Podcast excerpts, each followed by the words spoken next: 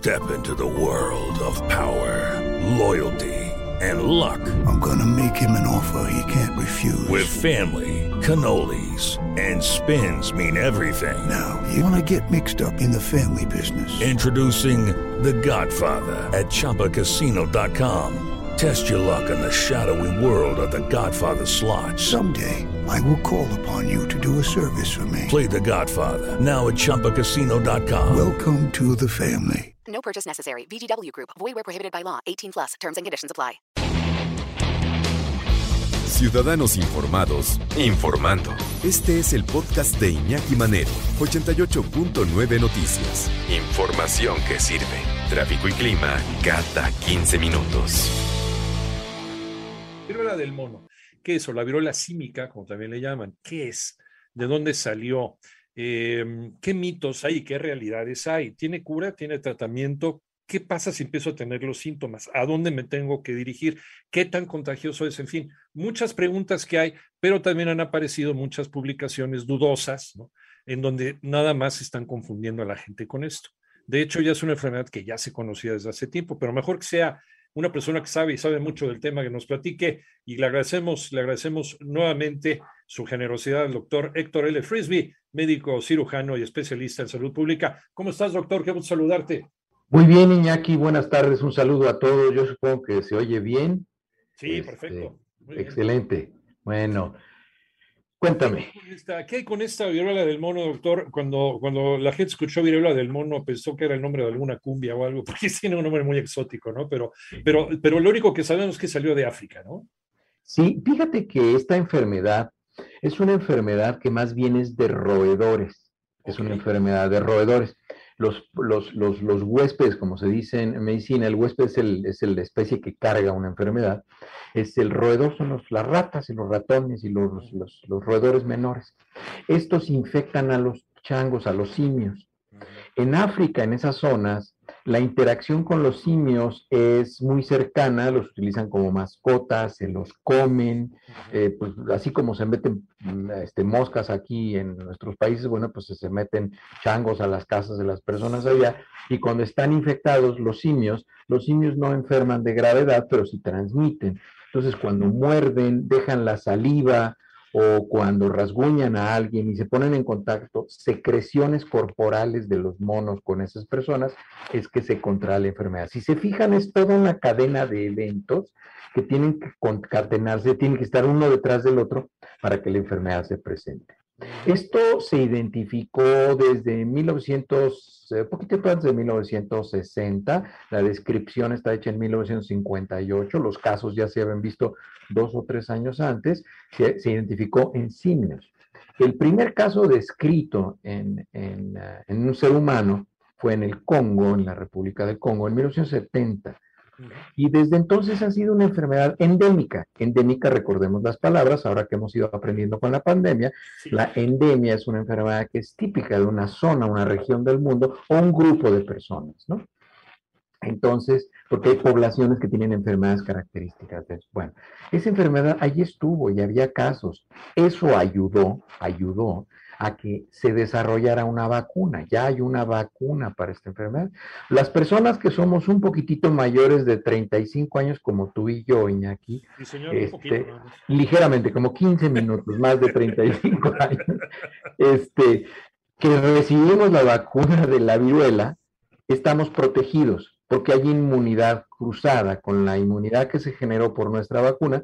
Lo que pasa es que esta vacuna se dejó de aplicar en 1976, 74, dependiendo del país. Entonces, todas las personas que nacieron después de ese año, pues ya no accedieron a esa vacuna. Nos dice el doctor que hay una vacuna ya contra esta viruela del mono e incluso quienes nos vacunamos antes de la erradicación de la viruela, a finales de los 70, principios de los 80, eh, podríamos tener cierta protección por, por, esta, por esta vacuna eh, cruzada. Eh, ¿Qué tratamiento habría para quienes no fueron vacunados, para quienes contrajeran esta enfermedad a partir del 80, doctor? Ahí, mira, es muy importante aclarar que es una enfermedad leve, es difícil contraerla, es muy difícil, necesitas un contacto cercano, muy cercano, prácticamente podríamos decir que necesitas contacto íntimo, cualquiera que sea el tipo de contacto íntimo, que puede ser en un contexto familiar, Hasta sexual también. Eh, eh, eh, claro, es una de las variantes en las cuales pues hay contacto íntimo, ¿no?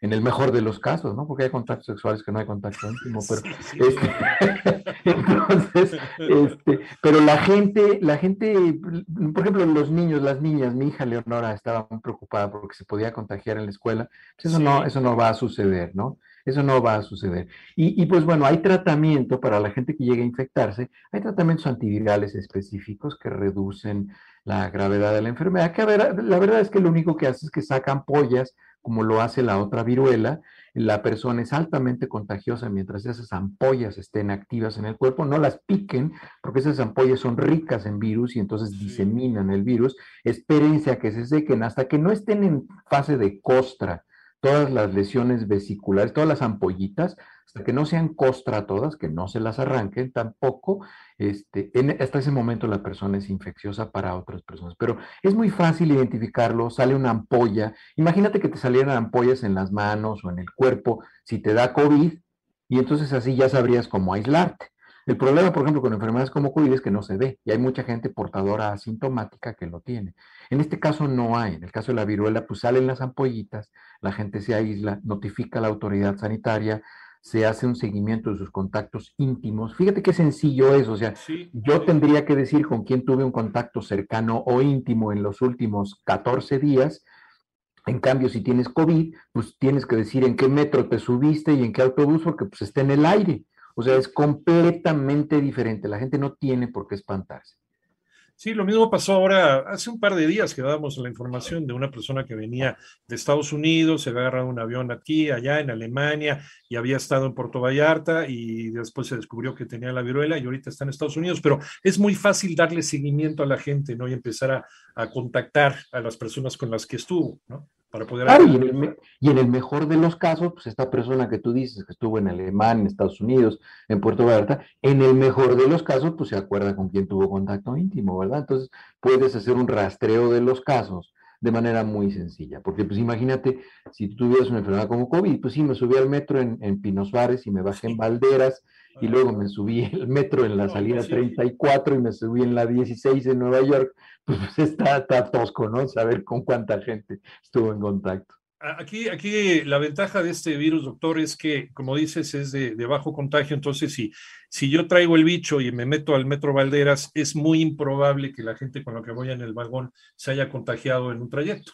Mm, eh, habitualmente no tenemos contacto íntimo con nadie, aunque sí puede ser cercano, pero no íntimo en un, este, este, en un traslado, un transporte público, no lo hay, entonces no hay riesgo, no existe el riesgo de que así sea. Mira, es muy triste decirlo, Iñaki, pero eh, esta enfermedad empezó a ser relevante cuando infectó a gente de piel blanca.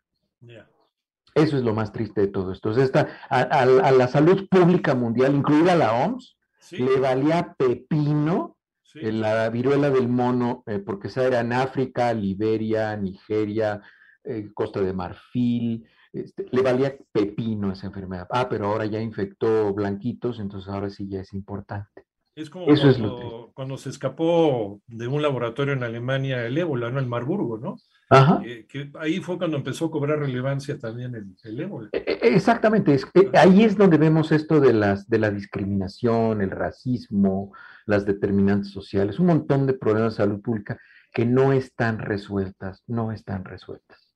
Entonces, no hay, no hay mucho por qué preocuparse más que ocuparse con este asunto de la, de la viruela del mono. es de interés, pero no es como para que la gente pues, realmente... Exactamente, pues nada más lo único que les recomendaría es que pues, fueran muy cuidadosos con quien tienen contacto cercano de cualquier índole, pues sean muy cuidadosas y cuidadosos y este y pues bueno, al menos exijan que no tenga ronchas ni ampollas, ¿no? 30 eh, segundos, doctor. ¿Con qué especialista si es que empiezo a tener los síntomas de esta, de esta viruela? el infectólogo.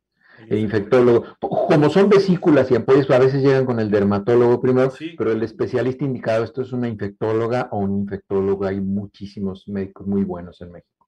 Pues ahí está, ahí está la información, lo que sabemos sobre esta viruela del mono. Vayan con especialistas, pregunten a especialistas, por favor, doctor Héctor L. Frisby, médico cirujano, especialista en salud pública. Como siempre, te agradecemos muchísimo tu gentileza. Iñaki, un saludo a todos, hasta luego. Muchas gracias, un abrazo.